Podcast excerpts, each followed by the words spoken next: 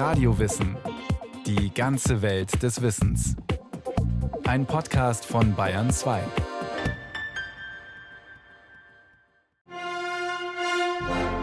Im Namen des allmächtigen Gottes. Artikel 6. Bestimmungen hinsichtlich des Schutzes der Eingeborenen, der Missionare und Reisenden sowie hinsichtlich der religiösen Freiheit. Alle Mächte, welche in den gedachten Gebieten Souveränitätsrechte oder einen Einfluss ausüben, verpflichten sich, die Erhaltung der eingeborenen Bevölkerung und die Verbesserung ihrer sittlichen und materiellen Lebenslage zu überwachen und an der Unterdrückung der Sklaverei und insbesondere des Negerhandels mitzuwirken. Sie werden ohne Unterschied der Nationalität oder des Kultus alle religiösen, wissenschaftlichen und wohltätigen Einrichtungen und Unternehmungen schützen und begünstigen, welche zu jenem Zwecke geschaffen und organisiert sind oder dahin zielen, die Eingeborenen zu unterrichten und ihnen die Vorteile der Zivilisation verständlich und wert zu machen. So pompös und vermeintlich nächstenliebend gibt sich die Präambel im Schlussdokument der Berliner Afrikakonferenz 1885, einer Zusammenkunft, die über das Schicksal von Millionen Menschen gleichsam am Pokertisch entscheidet. Mit dabei sind Deutschland, die USA, das Osmanische Reich sowie Österreich-Ungarn, Belgien, Dänemark, Frankreich, Großbritannien, Italien, die Niederlande, Portugal, Russland, Spanien und Schweden, Norwegen. Sie alle wollen den Eindruck erwecken, in göttlichem oder doch zumindest in christlichem Auftrag zu handeln. Tatsächlich aber verfolgen sie ausschließlich strategische und wirtschaftliche Eigeninteressen.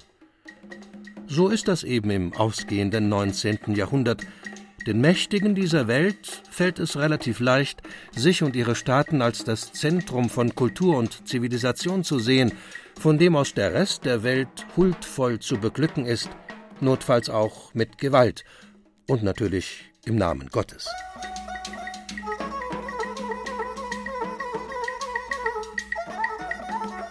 Äußerer Anstoß für die Berliner Afrika-Konferenz oder Kongo-Konferenz ist die Frage, wer das Kongo-Becken ausbeuten darf.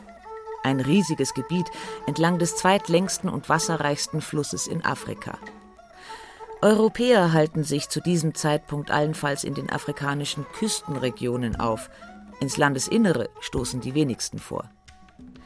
Der Ethnologe Thomas Reinhardt von der Münchner Ludwig-Maximilians-Universität. Die Kolonisierung hat begonnen kurz nach der Entdeckung des Chinins und der Malaria-hemmenden Wirkung des Chinins.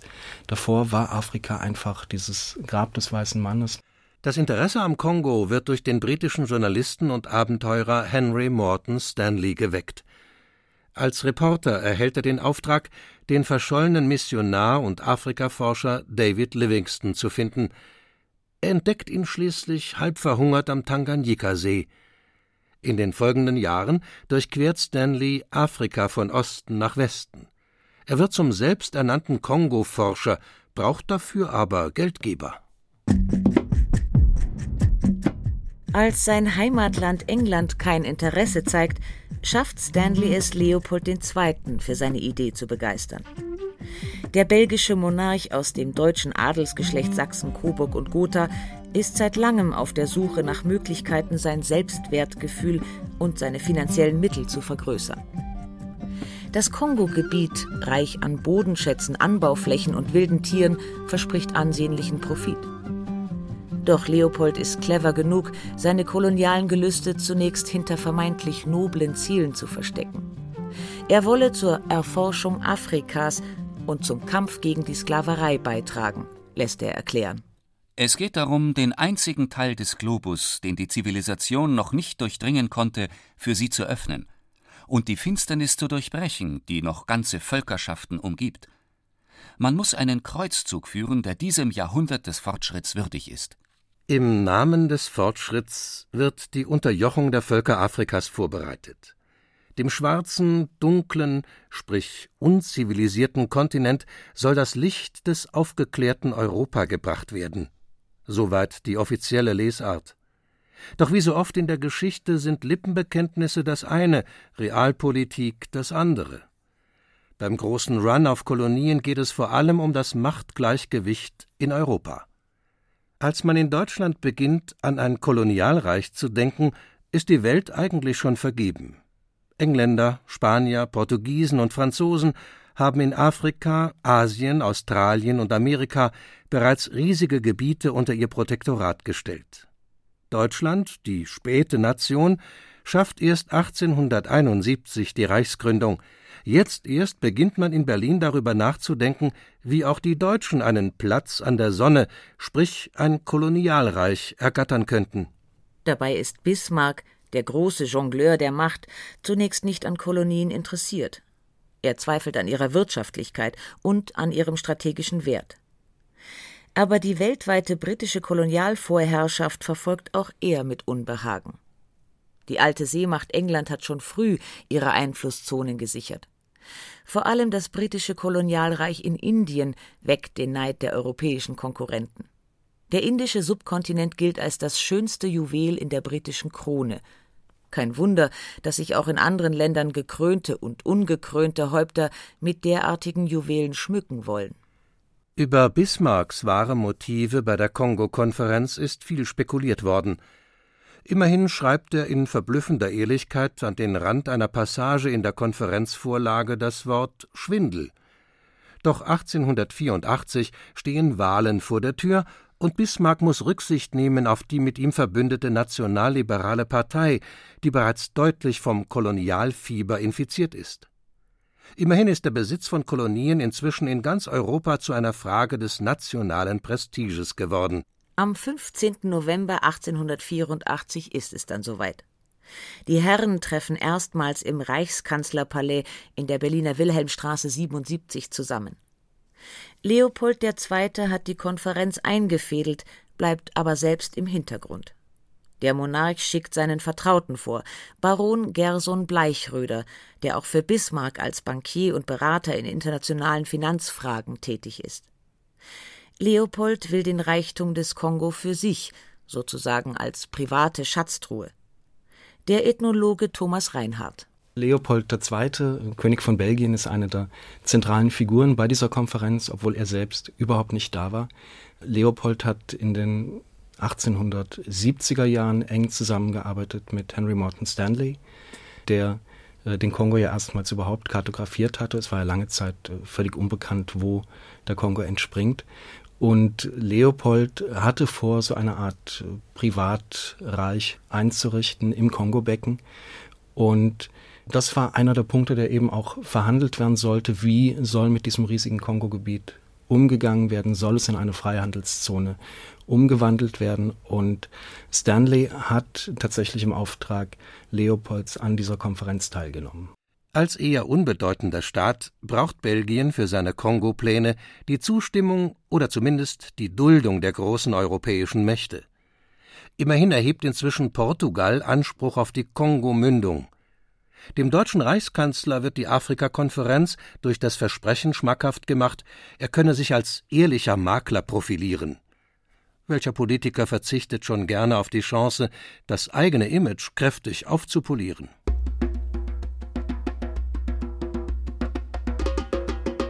Die Kongo-Konferenz wird in Berlin wochenlang angekündigt. An vielen Plätzen der Stadt hängen Plakate, die für Völkerschauen mit afrikanischen Tänzern im Berliner Zoo werben. Kitschige Postkarten mit kolonialen Motiven sind in Mode. Auch ideologisch wird in der Presse und in öffentlichen Diskussionen das Terrain bereitet. Die Propaganda behauptet, in Afrika gäbe es noch niemands Land zu verteilen, sogenannte weiße Flecken. Diese müssten vermessen und besiedelt werden. Die einheimische afrikanische Bevölkerung gehört dieser Logik zufolge zur Kategorie Niemand. Die Delegierten, die drei Monate lang in Berlin konferieren werden, haben wenig Ahnung von Afrika, dafür aber relativ genaue Vorstellungen, welchen Gewinn sie sich für ihr eigenes Land erhoffen. Allerdings macht sich kein Staatsoberhaupt die Mühe, extra zu der Konferenz nach Berlin zu reisen. Thomas Reinhardt. Es lief wohl so ab, dass das Botschaftspersonal, das in Berlin ohnehin versammelt war, an dieser Konferenz teilnahm. Das war also keineswegs die erste Garde der jeweiligen Diplomatie, sondern es waren die Vertreter der einzelnen Nationen in Deutschland, zum Teil auch durchaus untergeordnetes Botschaftspersonal. Der Konferenzsaal wird von einer fünf Meter hohen Afrikakarte dominiert. Zwar fehlt darauf das eine oder andere geografische Detail, doch allzu sehr wollen sich die Versammelten ohnehin nicht in Einzelheiten verlieren. Lord Salisbury, der britische Delegationsleiter, gibt später in einem Interview mit der London Times zu Wir haben Linien auf Karten eingetragen, in Gegenden, die noch nie ein Weißer betreten hat. Wir haben uns gegenseitig Berge und Flüsse und Seen zugesprochen, mit dem einzigen kleinen Schönheitsfehler, dass wir niemals genau wussten, wo diese Berge, Flüsse und Seen lagen. Es kann mit hoher Wahrscheinlichkeit davon ausgegangen werden, dass die meisten Delegierten der Konferenz von Afrika nicht mehr wussten, als auf den Servietten abgedruckt war, nämlich eine Umrisskarte des Kontinents.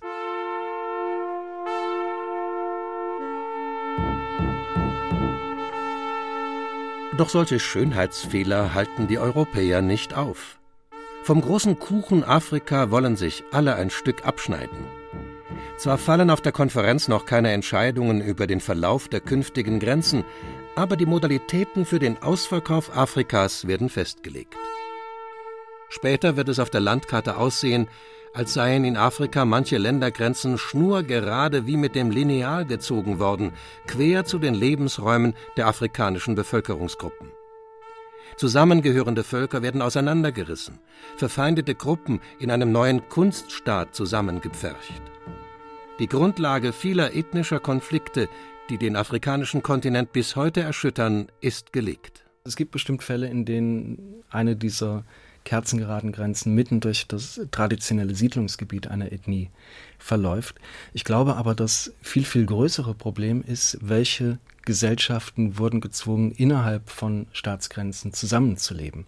Nehmen wir ein Land wie Nigeria, ein Land, in dem 250 radikal verschiedene Sprachen gesprochen werden, wo es traditionell eine Reihe größerer Staatsgebiete gab, die durch die kolonialen Grenzziehungen plötzlich gezwungen waren, so etwas wie eine nationale Identität aufzubauen. Und das hat ja in den wenigsten Fällen geklappt. Welche hehren Worte die Vertreter der 14 Konferenzteilnehmerstaaten auch offiziell für ihr Vorhaben finden, besonders beliebt ist das Argument, man wolle die Sklaverei bekämpfen, eine Tatsache ist nicht zu übersehen. Kein einziger Afrikaner sitzt am Berliner Konferenztisch. Die, über deren Schicksal entschieden wird, sind nicht präsent der britische Botschafter Sir Edward Mallet in seiner Eröffnungsrede. Ich kann nicht darüber hinwegsehen, dass in unserem Kreis keine Eingeborenen vertreten sind und dass die Beschlüsse der Konferenz dennoch von größter Wichtigkeit für sie sein werden.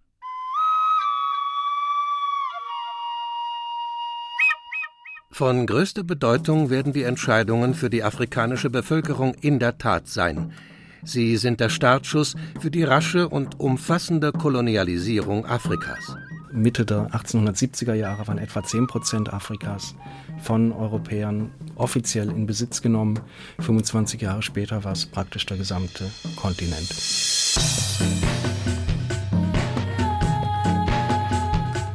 Mit den Kolonialherren kommen die Kolonialsprachen.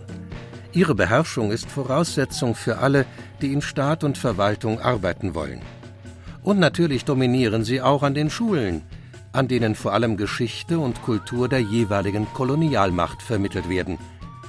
So lernen Generationen von jungen Afrikanern alles über Shakespeare, ohne jemals auch nur eine einzige Zeile eines einheimischen Schriftstellers gelesen zu haben.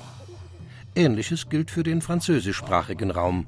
Aus den französischen Kolonien kennen wir diese Geschichten von den Schulbüchern, die Lesefibeln, die beginnen mit Ausführungen über unsere Vorfahren, die Gallier, was natürlich absurd ist, wenn man es im Senegal liest oder in äh, Kamerun.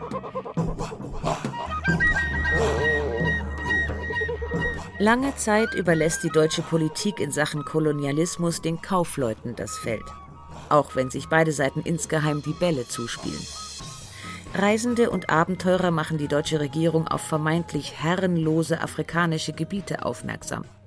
Wo immer ein Stück Land entdeckt wird, auf das keine andere Kolonialmacht Anspruch erhebt, wird die eigene Fahne gehisst. Ein auch bei den Deutschen beliebtes Verfahren ist es, mit afrikanischen Stammesführern sogenannte Schutzverträge abzuschließen. Die einheimischen Clanchefs, die meist weder lesen noch schreiben können, wissen in der Regel gar nicht, was sie unterschreiben. Was es beispielsweise bedeutet, sich unter den Schutz des Deutschen Reiches zu stellen. Eine der folgenreichsten Klauseln lautet dass alle Arbeiten, Verbesserungen oder Expeditionen, welche die genannte Assoziation zu irgendwelcher Zeit in irgendeinem Teil dieser Gebiete veranlassen wird, durch Arbeitskräfte oder auf andere Weise unterstützt werden. Den Kolonialmächten dienen derartige Formulierungen später als Rechtfertigung, die afrikanische Bevölkerung zur Zwangsarbeit zu verpflichten. Auch der berüchtigte Abenteurer Karl Peters schließt nach diesem Muster einen angeblichen Vertrag, der ihm weite Gebiete Ostafrikas zugesteht. Für ein paar Flinten mit einigen Negerkreuzen, wie Otto von Bismarck spottet. Peters tut sich besonders als Propagandist für ein deutsches Kolonialreich hervor. Genau wie Deutschland nach der aktiven, so ist Ostafrika kolonisationsbedürftig nach der passiven Seite hin. Die üppigen Landschaften, verödet durch jahrhundertelange Sklavenjagden, liegen da wie die Obstbäume der Frau Holle und harren der Hand, die bereit ist, den reichen Segen zu ernten. Selbst in den Schwarzen dämmert die Erkenntnis auf, dass es besser mit ihnen werden wird, wenn Weiße als Herren des Landes unter ihnen wohnen.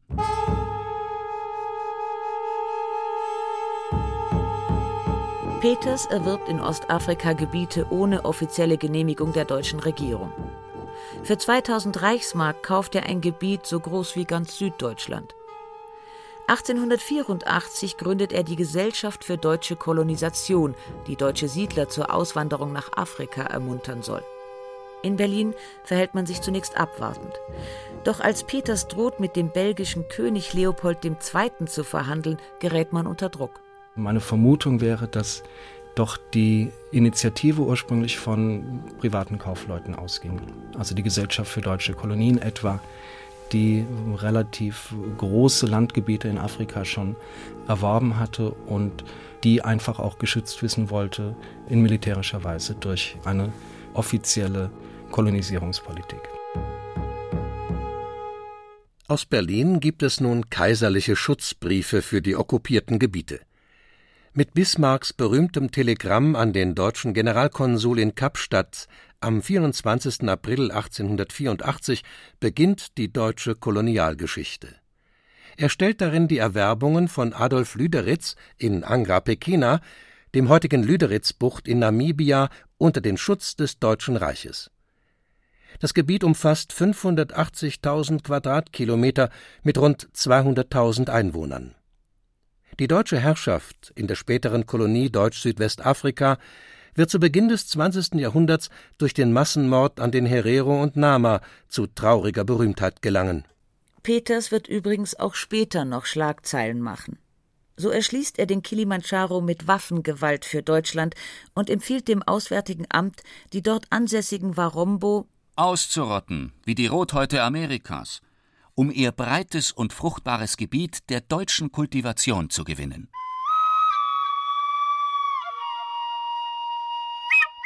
Bismarck, der an der Kongo-Konferenz lediglich zu Beginn und zum Abschluss teilnimmt, tritt dafür ein, dass Afrika zur Freihandelszone wird. Im Klartext bedeutet das, es soll keine Hindernisse geben für die Ausbeutung von Rohstoffen und Bodenschätzen. Der Hunger nach diesen Gütern ist durch die Industrialisierung in Europa immens gewachsen. Am Ende der Konferenz, man schreibt inzwischen den 26. Februar 1885, haben sich die 14 Teilnehmerstaaten weitgehend geeinigt. Also in politischer Hinsicht das wichtigste Ergebnis war, dass wirklich festgelegt wurde, auf welche Weise kann, darf, soll die Kolonisierung Afrikas künftig erfolgen. Das war durchaus ein dringendes Bedürfnis, denn in den späten 1870er, frühen 1880er Jahren begann die Kolonisierung im großen Stil. Hier war es einfach nötig, um Konflikte in Europa zu vermeiden, sich zu überlegen, welche Kriterien sind nötig, um ein britisches Kolonialreich zu etablieren, was gehört zum französischen Kolonialismus dazu, wie können wir das schaffen, dass dieser Wettlauf um Afrika vonstatten gehen kann, ohne dass es zu einem Krieg in Europa kommt zwischen den beteiligten Nationen. Darüber hinaus wird vereinbart. Handelsfreiheit war das zweite große Ergebnis. Man hat sich darauf verständigt, zwischen dem fünften Breitengrad nördlich und dem Sambesi ein, ein riesiges Freihandelsgebiet einzurichten, in dem prinzipiell natürlich die äh, Vertreter aller Nationen Handel betreiben durften. Zudem wird Afrika für die christliche Mission freigegeben. Auch wenn sich nicht wenige Geistliche aus Idealismus zu ihrem Einsatz entschließen, so ist ihre Anwesenheit doch auch eine Demonstration des kolonialen Machtanspruchs der Weißen. Großbritannien erhält in der Folge die wichtigsten Teile Ost- und Südafrikas sowie Ghana und vor allem das bedeutende Nigeria. Frankreich kann künftig über einen nahezu geschlossenen Raum verfügen, der die Sahara, die Sahelzone und Teile des Kongos umfasst. Deutschland wird Kolonialmacht und bekommt Togo und Kamerun, Südwestafrika, Tanganyika und die Insel Sansibar. Letztere tauscht es später gegen Helgoland ein.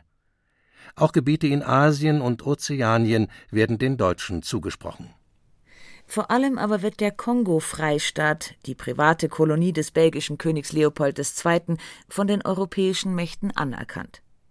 Der Ethnologe Thomas Reinhardt. Naja, der Kongo war unglaublich reich an Bodenschätzen, das gilt ja heute nach wie vor. Und es war offenbar ein Gebiet, auf das niemand Anspruch erhob. Das Erstaunliche ist ja auch, dass die Besitzansprüche Leopolds im Rahmen dieser Konferenz weitgehend anerkannt wurden. Man verständigte sich zwar darauf, dass der Kongo eine Freihandelszone sein solle, dass also andere Nationen oder Angehörige anderer Nationen dort ebenfalls den Fluss befahren dürfen und äh, Handel betreiben dürfen. Aber letzten Endes hat man Leopold dieses riesige Gebiet vermutlich in Unkenntnis dessen, was für ein enormer Reichtum dort zu finden ist, einfach überlassen. Der Monarch hat damit sein ursprüngliches Ziel erreicht. Er hat nun freie Hand, um durch den Verkauf von Elfenbein, Palmöl und Kautschuk den größtmöglichen Profit herauszuschlagen, ein Handel, der auf Blut gegründet ist. Denn Leopold wird in seiner Privatkolonie ein Regiment führen, das an Grausamkeit kaum zu überbieten ist. Die Einheimischen werden versklavt, um Kautschuk im Urwald zu zapfen. Ist die Ausbeute der Arbeiter zu gering, werden ihnen die Hände abgeschlagen. Männer, Frauen, Kinder werden verschleppt, verstümmelt, ermordet. Unter Leopold II. wird der Kongo zum Schlachthaus. Historiker schätzen, dass während der belgischen Kolonialherrschaft rund 10 Millionen Afrikanerinnen und Afrikaner gewaltsam den Tod finden. Die Kongo-Konferenz macht den Weg frei für die ungehemmte Plünderung Afrikas was die Europäer als vermeintlich selbstlose Mission im Namen von Fortschritt und Humanität ausgeben, wird sich in den kommenden Jahrzehnten als Albtraum für den gesamten Kontinent erweisen.